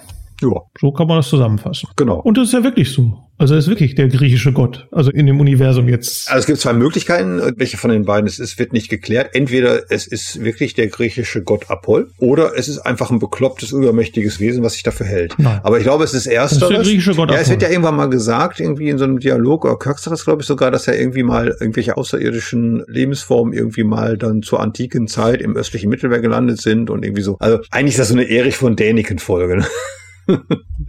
ja. Ja, genau. Ja, mhm. das ist richtig. Also das ist die erste von vielen Episoden, die noch folgen werden. Das wird uns ja in den nächsten Serien immer mal wieder begegnen. Und nach dieser Story sind alle griechischen Götter irgendwelche Außerirdischen, die irgendwann auf der Erde gelandet sind, dort gelebt haben, im Griechenland und dort diese Götterkultur verkörpert haben. Und angebetet wurden. Das ist dann und angebetet wurden genau. von den Menschen. Genau. Das hätte Q doch gefallen, oder? Das hätte er geil gefunden. In so einer Toga irgendwie mit nichts drunter und sich dann. Weiß ich nicht. Nee, ich glaube, dann würde er das doch machen. Nee, das vielleicht war er ja, vielleicht war das ja Zeus. Q war Zeus. Ich glaube nicht, dass Q so drauf ist wie die griechischen Götter. Ich würde jetzt einmal einen Strich machen auf der Liste der allmächtigen Wesen. Ja. Für Apoll? Ja, zu sagen, ja, ist allmächtig? ja, Ja, ne? Schon. Ja, in einer In einer gewissen Weise, Weise, ne? Also jetzt. Ja. ja. Hier gibt's jetzt kommandomäßig am Anfang, glaube ich, nicht so die Wahl. Ja. Man muss irgendwie auf den Planeten runter. Das wird ja so erzwungen quasi. Außenteam. Ja. Da kommen sie jetzt alle mit runter. Jetzt ist alles erlaubt. Ja, also ich, das finde ich jetzt okay. Mein Gott, ist halt so wie es ist. Also was mich eher genervt hat, ist, dass dann, nachdem sie da unten gelandet sind, ich finde. Nee, Spock bleibt auf dem Schiff, ne? ja, Spock hat das Kommando, das ist richtig. Ja, Spock bleibt Ach oben. Gott sei Dank. Ja, guck mal, ja, dann geht's ja sogar. Also ich fand Kirk wenig, also ich fand ihn sehr provokant. Ja. Also man würde, also jetzt klingt jetzt ein bisschen altmodisch, aber ich fand ihn sehr unhöflich. Also du gehst auf einen fremden Planeten, okay, gut, der hat ihn mit so einer Hand festgehalten, ja klar. Aber wenn man doch mal davon ausgeht, dass die Sternenflotte doch eigentlich eine Forschungseinrichtung ist und dann hat man jetzt so ein allmächtiges Wesen, was mit so einer schimmernden Geisterhand so ein Raumschiff festhalten kann, dann wäre doch mein erstes Motiv, wäre doch Neugierde und Interesse. Und Kirk geht dann runter und pumpt den erstmal an. Aber so geht er doch immer mit den allmächtigen Wesen um. So ist er mit dem Squire of Gotos umgegangen. ja, mit den Trelane, ja genau, da, da habe ich ja auch, da habe ich auch noch rumgemeckert. Das verstehe ich gar nicht. Also man könnte doch. Ja, das ist doch typische, das ist doch die typische Verhaltensweise. Ja, äh, das macht's ja nicht besser, aber ich find's einfach interessant. Und er ist wenig Forscher, wenig Diplomat und sehr, sehr provokant und konfrontativ. Das finde ich einfach unnötig. Also noch, nachher eskaliert das ja. Okay, dann ist es ja in Ordnung, aber direkt von Anfang an. Ich finde, das bringt immer so eine unnötige Eskalation rein, die gar nicht sein müsste. Und immer vor dem Hintergrund, dass doch eigentlich so ein Forschungs- und Entdeckergedanke da ist. Das fand ich jetzt irgendwie so unnötig. Also das ist ja, wie gesagt, ein sich wiederholendes Motiv bei Kirk. Wo kommt das aus deiner Sicht her? Also ist das tatsächlich aus diesem Gefühl der Ohnmacht heraus, also dass er so ein bisschen die Kontrolle verliert offensichtlich und deswegen sagt, jetzt muss ich besonders stark dafür kämpfen oder besonders stark dafür da sein, das jetzt zurückzugewinnen? Und das wird dann durch diese Aggressivität ausgedrückt oder wo kommt das her? Ja, ja, das glaube ich durchaus. Also ich glaube, es sind zwei Motive so ein bisschen drin. Das eine, glaube ich, ist genau das, was du sagst, weil wir haben ja schon in den vergangenen Folgen immer mal festgestellt, der äh, Kirk wird immer dann so ein bisschen angespannt und unlocker, wenn er nicht mehr Herr der Lage ist. Also wenn er keinen Plan hat, wenn er keine Kontrolle hat, wenn er irgendwie merkt, wie er kann nur reagieren bestenfalls, dann wird er ja immer sehr schnell, sehr angefasst und sehr unlocker. Das ist eine. Das andere hatten wir, glaube ich, auch schon mal besprochen. Das ist jetzt so, jetzt gehen wir mal aus der Folge raus. Das ist natürlich so ein bisschen auch Kind der Zeit. Also das ist natürlich, wir sind immer noch in den 60 60er Jahren. Wir sind in Zeiten des Kalten Krieges und wir haben natürlich eine amerikanische Serie, die äh, natürlich auch der Meinung sind, sie bringen jetzt als Amerikaner so ein bisschen das Heil in die Welt und treten natürlich auch sehr offensiv dann auch aus. Also Stichwort Vietnamkrieg beispielsweise, wo man ja der Meinung war, man müsste jetzt den Leuten irgendwie zu Freiheit und Demokratie vorhelfen. Und dementsprechend gehen natürlich die mit neuen Kulturen, unbekannten Kulturen, auch oder gerade wenn sie sie nicht kennen, erstmal sehr offensiv um. So jetzt, jetzt kommen wir hier. Du hattest letztes Mal, glaube ich, irgendwie Cowboy-Diplomatie da zitiert. Das ist ein Zitat von Captain Picard. Ja, ja, genau. So, ne, das ist so ein bisschen so das Thema. Also es ist so eine Mischung aus beidem, glaube ich. So, aber wenn wir auf das Thema Führung gucken, ja klar, das ist natürlich dieses autoritäre und provokante Auftreten ist natürlich, das ist ja ein reines psychologisches Konstrukt, das ist eine Reaktion auf Unsicherheit. Und das erlebt man ja auch bei Führungskräften. Führungskräfte, die sehr unsicher sind, die eigentlich sich in ihrer Rolle nicht klar sind, die wenig Souveränität haben, die flüchten sich gerne mal so in Autorität und in Provokationen und in, ja eben, ich sagte ich ja heute schon mal, in Rituale und solche Geschichten. Das sind ja dann so die Hilfsmittel, um Führungsakzeptanz zu erfahren. Das ist jetzt bei Kirk gar nicht notwendig und deswegen finde ich es ja so auffällig. Das hat er ja gar nicht nötig. Also er hat ja per Person und per ja, Charisma, würde man sagen, hat er ja eigentlich eine Führungsakzeptanz. Und dieser plumpe hier Schwanzlänge-Vergleich mit diesem Apoll, der ist ja völlig überflüssig. Also warum? Und vor allen Dingen mit welchem Ergebnis und welchem Ziel? Also wo soll das hinführen? Außer dass er den sauer macht. Und warum? Was hat er dann davon? Also weiß ich nicht. Dass man das dann im Laufe der Zeit macht und auch mit Tulane war es ja ähnlich. Wenn man merkt, die Situation entgleitet mir, wenn man merkt, okay, da ist jemand eher ein bisschen, sagen wir mal, bösartig unterwegs oder gefährlich oder wie auch immer, dass man dann so reagiert, das ist ja in Ordnung. Aber jetzt im vorauseilenden Gehorsam fand ich immer unnötig einfach. Und man verbaut sich ja auch dann rein mit Blick auf Diplomatie und Kompromisse und Kooperation, verbaut man sich ja auch Wege. Ja. Und hier dieser Apoll, das finde ich ein schönes Beispiel. Der ist ja, also der hat ja eine Motivation. Das ist ja interessant. Also das ist ja etwas, wo man wirklich aus Forschergedanken wirklich mal, ja, wie soll ich sagen, dran arbeiten könnte. Ne? Also ja. so, wie ist er damals auf die Erde gekommen? Wo kommen diese griechischen Götter her? Also da gibt es ja eine Hintergrundgeschichte, die ja total interessant ist und die man ja als Forscher mal ausleuchten sollte. Stattdessen geht er hin und blafft den erstmal an. Fand ich jetzt irgendwie doof. Also unnötig doof. Punkt.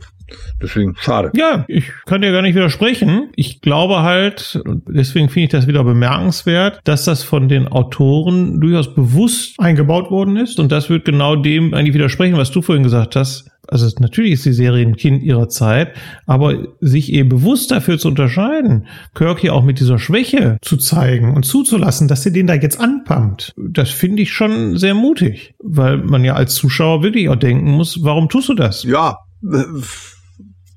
ich weiß es nicht. Ich war ja nicht da. Ist ja nur eine Vermutung. Du kannst ja sagen, ja, oder ne, sehe ich anders. Nee, ich, das kann so sein. Nein, also das, das klingt für mich logisch. Das kann so sein, ja. Ja, also wie so viele übermächtige Wesen verfügt auch Apollo über eine Energiequelle, die es jetzt gilt zu zerstören. Das wird dann gemacht. Also das ist dann tatsächlich wieder die Parallele zu der Trelane-Folge, finde ich. Und das habe ich schon wieder nicht verstanden. Wird auch nicht besser dadurch. Und jetzt wird dieser Tempel des Apoll mit den Schiffsphasern zerstört. Und dann löst sich Apoll auch in Luft auf. Also irgendwie scheinen doch viele Parallelen zu anderen Folgen hier zu sein. Ja, hätte man besser machen können. Ist rein dramaturgisch. Zumal ja das Bessere ja eigentlich auch ist, dass ihm ja diese Anbetung fehlt. Also das treibt ja seine Schwäche mit an. Und das hätte man aus meiner Sicht viel stärker nochmal herausarbeiten können. Deshalb, wenn er merkt, ne, ihr wird nicht mehr angebetet von den Leuten, wir brauchen dich nicht mehr, das wird ja auch gesagt sogar, dass der sich deshalb auflöst oder von mir aus zu seinen Götterkollegen ja, fährt. Ne, weiß ich nicht, sich ihnen auflöst. Ja, das ist ja das, was sich so ein bisschen durchzieht. Also in der Originalseries ist ja häufig so, das hatte ich glaube ich schon mal gesagt, dass die schwächeren Folgen eigentlich nicht nicht daran kranken, dass sie einen schlechten Plot haben, sondern dass die eigentlich daran kranken, wie der umgesetzt wird. Und das ist hier zum Beispiel auch so, wo ich sagen würde, das ist eigentlich eine Story, da hätte man echt was draus machen können. Also diese Erich von Däniken Nummer mit hier wie alle Götter waren Außerirdische so. Und es gibt ja so dieses theologisch-philosophische Gedankenspiel, dass ja im Prinzip Götter nur dadurch entstehen, dass Menschen an sie glauben. Das findet sich ja auch in vielen Romanen und Filmen der Popkultur wieder, immer wenn es um so göttliche Wesen geht, dass man im Prinzip sagt, die ziehen ihre Kraft daraus, dass, dass an sie geglaubt wird. Und das ist ja hier auch das Motiv, was hier sich ja auch durchzieht. Und da hätte man ja wirklich was draus machen können. Und das sind so vertane Chancen. Also ich finde die Folge nicht schlecht, aber die ist sicherlich auch kein Highlight, weil man einfach auch hier wieder Chancen rein dramaturgisch hat liegen lassen. Und jetzt aus führungstechnischer Sicht, wenn wir auf Kirk mal wieder gucken, da muss ich sagen, dann ist auch hier wieder, wiederholt sich vieles, nämlich im Umgang mit, natürlich muss man fairerweise sagen, im Umgang mit übernatürlichen Wesen, ist Kirk erstmal so ein bisschen planlos. Das dauert erstmal ein bisschen, bis der irgendwie einen Plan hat. Und meistens kommt der Plan dann von Spock und nicht von Kirk und Kirk setzt ihn nur um. Und was sich auch wieder wiederholt, ist ein unsägliches Frauenbild. Finde ich ganz furchtbar mal wieder. Also hier verliebt sich jemand unsterblich in jemanden, den er 20 Minuten kennt. Super. Also sind die Frauen in den 60ern dann gibt es eine schöne Szene zwischen Uhura und Spock zum Thema Führung, wo Spock der Uhura sagt, versuchen Sie es weiter, wenn Sie es nicht können, kann es keiner, keiner kann es besser. Wo ich auch sage, ja, genau, keiner kann es besser. Ne? Einfach mal irgendwie ein bisschen über Motivation und Bestärkung nachdenken und nicht die Leute immer nur anpacken. Denn diese Lieutenant Paloma, glaube ich, heißt sie, ne? Palamas. Palamas? Ich nenne mal Paloma. Ich glaube tatsächlich, wie gesagt, ich gucke es ja nicht auf Deutsch. Irgendeiner sagt das, glaube ich, in der deutschen Synchronisation, Palomas. Aber Palamas wäre richtig. Okay. Jedenfalls hat die mich extrem stark, auch in ihrer Charakterentwicklung, Thema Frauenbild, sehr stark erinnert an McGivers aus Space Seed, mhm. Schlafender Tiger. Mhm. Also erst dieses, ich verliebe mich unsterblich in einen, den ich seit zehn Sekunden kenne und dann bin ich total dem verfallen, um dann irgendwie dann nach einer eingängigen Rede von Spock oder Kirk oder wie auch immer durch irgendwelche äußeren Einflüsse dann doch wieder zur Besinnung zu kommen, in Anführungsstrichen, und dann doch wieder auf die richtige Seite zu wechseln. Ja, haben wir jetzt auch schon zweimal gesehen, muss ich auch kein drittes Mal sehen. Wie gesagt, ich finde die Folge nicht schlecht. Ein Highlight ist sie jetzt nicht. Man hätte mehr draus machen können. Das finde ich einfach ein bisschen schade. Punkt. So. Eine Folge haben wir noch. Ja. Nämlich die Folge Weltraumfieber oder Hammock Time auf Englisch. Und das ist eigentlich eine relativ bekannte Folge, in der Spock ins Ponfar kommt. Ponfar, also äh, so vulkanische, ja, wie, wie sagt man, wie wird man das übersetzen, Ponfar? Vulkanische. Ponfar, das ist einfach so die, es gibt keine Übersetzung. Das heißt nee. im Deutschen auch Ponfar. Ja, das ist ja auch vulkanisch, ist mir schon klar. Richtig. Aber wenn es vulkanisch ist, muss es ja eine deutsche Entsprechung dazu geben. Erklär mal kurz Ponfar für unsere Zuhörer. Brunftzeit. Brunftzeit. Ja, das ist ja hervorragend. Also die, die Vulkanier machen alle sieben Jahre eine Brunftzeit durch, wo sie ihren ansonsten so logischen Denkweisen aufgeben und einfach so ja, brünftig sind. Landläufig würde man sagen, brünftig sind. Genau, danke, ja. Oder auch dann anfangen, Gegend rumzupoppen. Keine Ahnung. Äh, letzteres eher nicht, aber die werden halt brünftig, suchen sich dann einen Partner und dann geht es zur Sache. So habe ich mir dazu vorgestellt. So ungefähr. Ja, ja, das ist. Oder? Also so, das ist das, glaube ich. Alle, alle sieben Jahre, ne? Das ist doch später noch, taucht noch mal, taucht auch in Voyager, glaube ich, auch noch mal auf. Ne? Taucht regelmäßig auf, auch in Voyager. Ja, genau. So, also so ist das, glaube ich. Jetzt taucht es aber hier auf, muss ja in Voyager auftauchen, da sind ja Vulkanier an Bord und wenn alle sieben Jahre von Fahr ist und die Reise sieben Jahre geht, dann muss es ja auch mal irgendwann auftauchen. Genau. So, hier taucht es jetzt aber bei Spock auf und Spock befindet sich jetzt im Ponfar, weiß aber keiner an Bord tatsächlich. Er benimmt sich einfach seltsam, bittet um Urlaub. Das finde ich höchst interessant, müssen wir gleich nochmal drüber sprechen, wird erstmal abgelehnt. Das habe ich überhaupt nicht verstanden. Ist auch egal. Und man hat eigentlich Befehl, einen Planeten Alter 6, glaube ich, anzufliegen, weil da irgendeine Zeremonie stattfindet. Der Präsident wird da vereidigt oder was und da muss man an der Zeremonie teilnehmen. Und nach ärztlicher Untersuchung stellt McCoy fest, dieses Ponfar kann aber nur geheilt werden, wenn Spock nach Vulkan fliegt. Und dann befindet sich Kirk im Dilemma, entscheidet sich dann schließlich Vulkan anzufliegen. Dort wird er dann Zeuge von Spocks Hochzeit, die dann aber im Kalifee endet. In jedem Fall müssen dann, und da können wir gleich nochmal genauer erklären, warum, Kirk und Spock in einem Kampf auf Leben und Tod gegeneinander kämpfen. Spock tötet vermeintlich Kirk, gibt dann aber seine Braut ab an seinen Nebenbuhler Ston. Und als er wieder an Bord ist, stellt er schon fest, nein, Kirk ist gar nicht tot. McCoy hat ihn retten können durch einen Trick. Können wir gleich alles nochmal genauer besprechen. Genau. McCoy rettet den Tag. Gott sei Dank. Und Spock ist happy. Jim! Hey! genau. Nein, es ist schon wieder eine süße Folge. Aber ja. So, also was ich am Anfang wirklich nicht verstanden habe, wir haben jetzt diesen völlig logischen ersten Offizier, der offensichtlich im Moment nicht Herr seiner Sinne ist, zumindest am Anfang. Wir sehen eine Anfangsszene, wo er irgendwie Schwester Chapel irgendwie die Suppe da hinterher wirft auf den Gang. Davon werden ja Kirk und McCoy Zeuge. Dann sagt Spock, ich möchte gern Urlaub haben. Und dann sagt der Kirk nicht, ja klar, ist ja gar kein Problem, du hast ja noch 80 Tage Resturlaub aus den letzten Jahren, du hast ja nie Urlaub genommen, sondern er sagt, warum denn? Also wir haben noch nie Urlaub genommen, warum? Und dann sagt Spock, sag ich nicht. Und dann sagt Kirk, ja, dann gibt's auch keinen Urlaub. Was ist das denn? Das ist eine völlig bescheuerte Szene, die von vorne bis hinten keinen Sinn macht. Und die aus führungstechnischer Sicht mehr als blödsinnig ist also ist mal unabhängig von, wenn man die Analogie natürlich jetzt zur realen Welt herstellen würde, würde man natürlich über Arbeits- äh, oder Bundesurlaubsgesetz reden oder so. Davon mal ganz ab.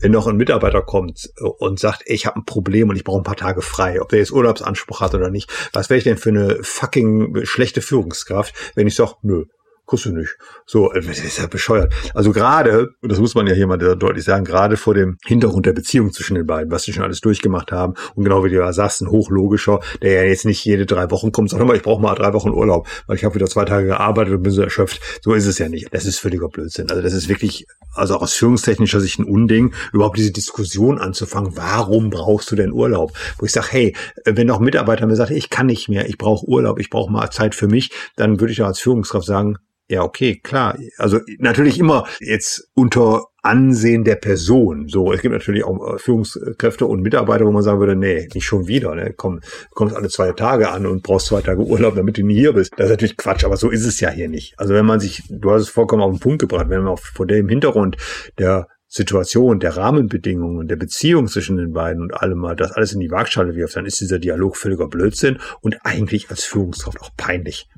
Ist einfach nur peinlich. Aber zur Ehrenrettung von Kirk muss ich sagen, ich finde auch diese Geheimnistuerei von Spock völlig unnötig und völlig bescheuert. Naja, das ist ja schon offensichtlich den Vulkaniern allgemein sehr unangenehm, dieses Thema dass sie das versuchen, streng geheim zu halten. Also das ist ja keine Spock-Eigenschaft. Das scheint ja sich wirklich durch die gesamte vulkanische Kultur zu ziehen. Was mich aber tatsächlich ein bisschen wundert, weil Vulkan ist ja auch Mitglied der Föderation und es gibt ja so viele Vulkanier, dass mich wundert, dass das nicht sowieso bekannt ist. Das keiner weiß. Ja, es wird ja hinterher bekannt. Also zumindest bei einem Ars McCoy, der müsste das ja wissen. Ja, wobei der kriegt das ja, glaube ich, relativ schnell raus. Ja, aber der müsste das schon vorher wissen. Also müsste doch ein medizinisches Faktum sein, was allen Medizinern bekannt ist. Ja, meinst du, also nach dem Motto, die sieben Jahre sind rum, jetzt müsste es soweit sein, oder was? Nein, aber es müsste doch jeder, also genau wie du sagst, die, der Vulkan ist Mitglied der Föderation. Es gibt vulkanische Offiziere, die auf Föderationsraumschiffen Dienst tun. Da müsste doch eigentlich jeder Föderationsarzt auf einem Schiff wissen, Vulkanier machen alle sieben Jahre ihr Ponfar durch.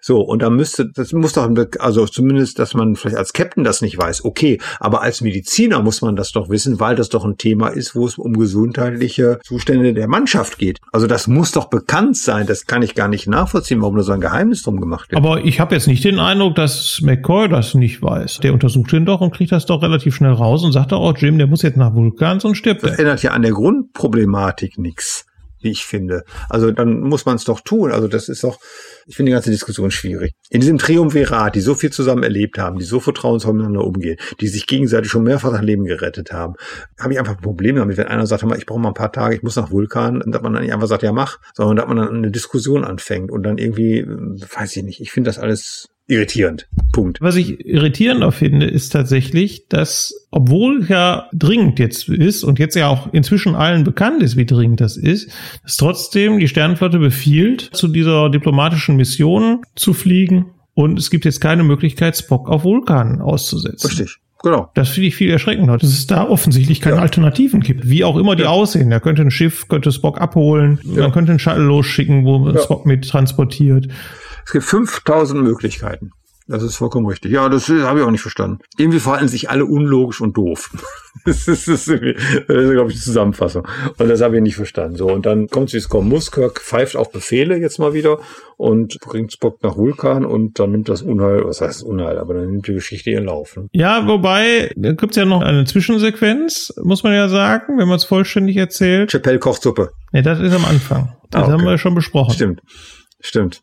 Hast recht. Nee, jetzt befiehlt ja Kirk Kurs auf Vulkan und dann sagt ja Chekhov oder Sulu, weiß ich gar nicht, wir sind ja schon auf Kurs nach Vulkan, weil Spock das ja schon befohlen hat. Ah, stimmt. Ja, richtig, richtig. Und dann kommt es ja erst zu dem aufklärenden Gespräch zwischen Kirk und Spock, woraufhin Kirk dann entscheidet, okay, wir fliegen jetzt final nach Vulkan, damit ich meinen Freund retten kann. Und ich finde, das rehabilitiert ihn dann wieder so Ja, ein das bisschen für diesen Urlaubsantragsskandal. Das stimmt. Also er stellt ihn zur Rede, aber unter vier Augen und dann klärt sich das ja im Prinzip und dann sagt er auch, ja klar.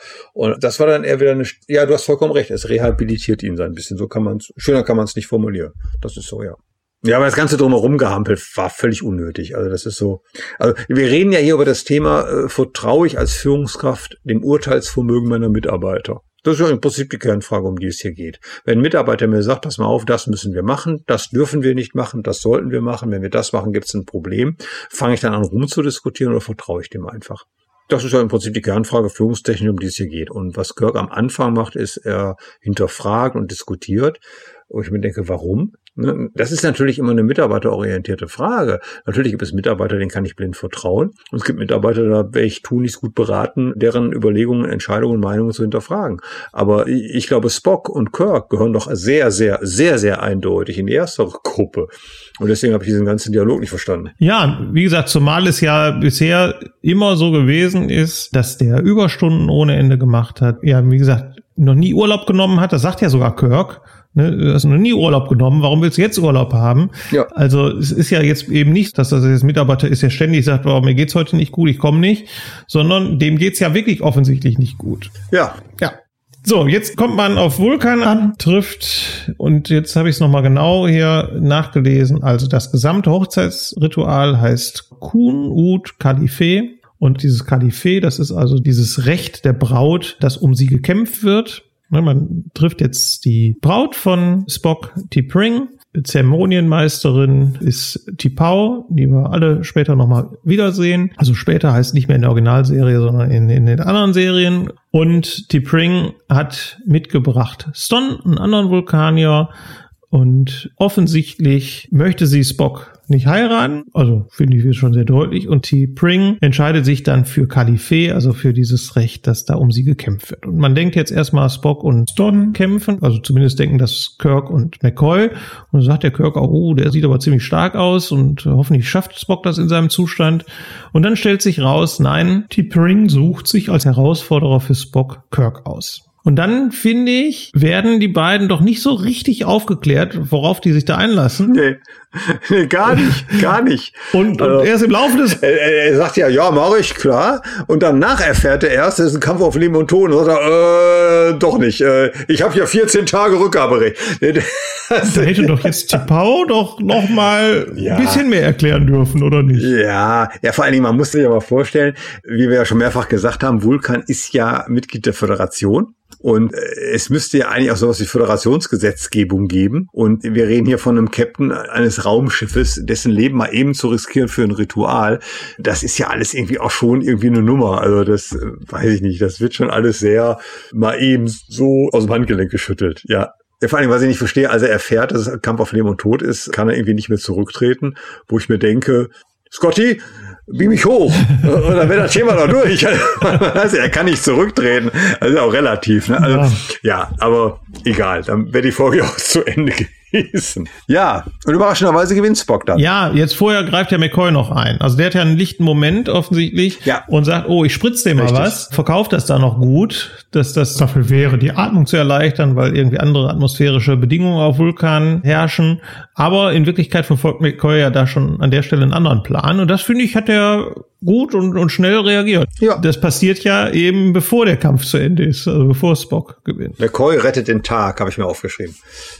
Und dann glücklicherweise erwürgt er auch Kirk Ja. und spießt ihn nicht mit einer dieser Waffen da auf. Das wäre auch noch eine Möglichkeit gewesen. Stell dir mal vor, der hätte ihn erstochen. Wer wäre denn dann gewesen? Also, der wird erwürgt. McCoy stellt den Tod fest. Die beiden bieben an Bord. Und dann kommt die Auflösung. T'Pring heiratet dann doch Ston und Spock lässt sie frei und beamt dann zurück in Bereitschaft, das Kommando zu übernehmen und sich verhaften zu lassen, weil er seinen Captain umgebracht hat. Ne, glaube ich, ist doch richtig, ne? Ja, genau. Ja, Angriff auf einen Offizier. Also umgebracht hat er ihn ja gerade nicht, aber Angriff auf einen Offizier. Ja, Ja, geht ja davon aus, dass er ihn umgebracht hat. ja, ja, richtig. Ja, ja, okay, zu dem Zeitpunkt noch, ja klar. Jo, Ja, und dann kommt das große Wiedersehen auf der Krankenstation. genau. Und Spock freut sich ganz doll. Ja, richtig. Der freut sich. Jim! Das ist, ganz, das ist wirklich eine süße Szene. Ja, genau. Was ich nicht verstanden habe von von der Logik her, aber ich will jetzt nicht wieder irgendwie äh, Diskussionen aufwerfen. Hier, T'Pring sagt ja irgendwie, hätte Kirk gewonnen, hätte er sich freigegeben. Ja, klar. Aber hätte Spock gewonnen, wäre es auch egal gewesen, weil er wäre ja eh nie zu Hause gewesen. Wo ich mir dann denke, ja, aber wenn es dann egal gewesen wäre, dann hätte man ja das ganze Theater nicht machen müssen. Dann hätte sie sich ja von Spock heiraten lassen können und der wäre nie zu Hause gewesen und dann wäre sie mit Stone zusammen gewesen. Also das hätte ja eigentlich, aber egal, ist jetzt, ist jetzt ein bisschen. Insofern äh, ist es schon logisch, insofern nachvollziehbar, als dass sie ja nichts zu verlieren hat. Ja. Sie kann ja nur gewinnen, indem Kirk gewinnt und sie dann freigibt. Insofern Genau. ist es schon nachvollziehbar. Ja, Genau. Ja, aber grundsätzlich fand ich das jetzt von den Folgen, die wir heute besprochen haben, Ja. schon die beste mit Abstand. es war schon die beste. Mit Abstand, weiß ich nicht. Auch wenn die in der ursprünglichen deutschen Ausstrahlung sehr, sehr zerstückelt war. Und dann haben wir heute die beiden zerstückelsten Folgen besprochen, nämlich die und Metamorphose waren in der deutschen Erstausstrahlung deutlich gekürzt. Ach, echt? Ja, in der deutschen Erstausstrahlung ist ja Weltraumfieber, deswegen heißt die Folge auch Weltraumfieber, als Fiebertraum von Spock umgeschnitten und umsynchronisiert worden. Ach, Und dann haben die die irgendwie fünf Minuten oder, oder sieben oder acht Minuten oder was gekürzt. Metamorphose ist sogar um zehn Minuten gekürzt worden. Die war dann irgendwie hinterher nur noch 35 Minuten lang.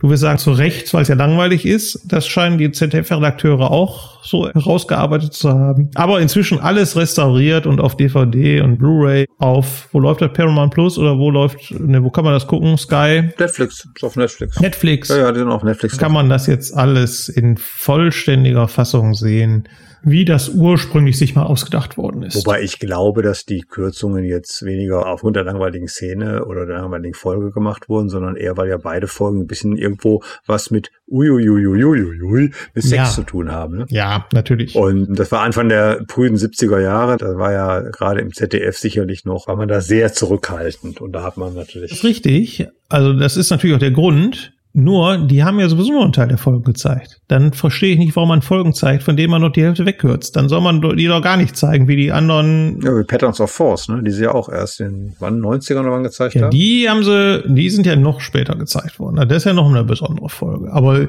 ZDF hat ja sowieso nur einen Teil der Folgen gezeigt. Viele sind ja erst später in den 80ern in Sat 1 gelaufen. Wie zum Beispiel im Namen des jungen Theroux. Die ist erst 1988 erst ausgestrahlt worden. Weil da so viele sterben oder wieso? Weiß ich nicht, kann ich dir nicht sagen. Ja, apropos viele sterben, das ist die perfekte Überleitung für unsere nächste Folge. In unserer nächsten Folge haben wir ganz viele Tote in der Folge Planetenkiller. Ah, ja. Dann kommt der Wolf im Schafspelz, auch eine sehr interessante Folge. Ich heiße Normit, finde ich auch Ja. großartig. Und müssen wir mal gucken, ob wir dann noch was schaffen. Die Stunde der Erkenntnis, da sterben auch in der Anfangsszenen sehr viele Red Shirts. Ich glaube, die meisten sogar. The Apple ist das, ne? Ja, ist die, äh, da wo es um den Heimatplaneten von Donald Trump geht. Aber das kommt ja alles erst beim nächsten Mal. Aber das nächste Mal, die zehnte Episode, ist schon am 15. Juli, weil wir umgestellt haben in den. Jetzt muss ich wieder aufpassen, was ich sage. Ich wollte schon wieder zweimonatlichen Rhythmus sagen, aber es ist ja. Halbmonatlich wäre richtig. der Halb- Halbmonatlich Halbmon- du kannst, du kannst auch zweiwöchentlich sagen, das kommt auch ungefähr hin. Aber, Aber es ist ja nicht alle zwei Wochen, weil wir immer zum ersten und zum 15. ausstrahlen. halbmonatlich ist schon richtig. Genau. Genau. Am 1. und am 15. Genau. Also von daher nächste Folge, 15. Juli. Die nächste Sonderfolge ist auch schon in Arbeit. Also wir wollen neben der Beurteilung haben wir noch eine Idee für eine Sonderfolge, aber das kommt dann auch nochmal. Und von daher freuen wir uns, dass ihr alle wieder eingeschaltet habt und wünschen euch ja bis zur nächsten Folge alles Gute, gute Nacht, gute Genesung. Ja, möchtest du auch noch Schlussworte sagen, Claudius? Von mir das gleiche, noch einen schönen Sommer oder Sommerabende oder was auch immer ihr treibt und tut, bis in 14 Tagen ungefähr, 15 Tagen genau, ähm, wenn wir uns wiederhören. Und wir freuen uns wie immer über Kommentare Ja, und alles mögliche, Likes, Bewertungen. In diesem Sinne, einen schönen Abend. Tschö. vielen Dank auch von mir. Tschüss.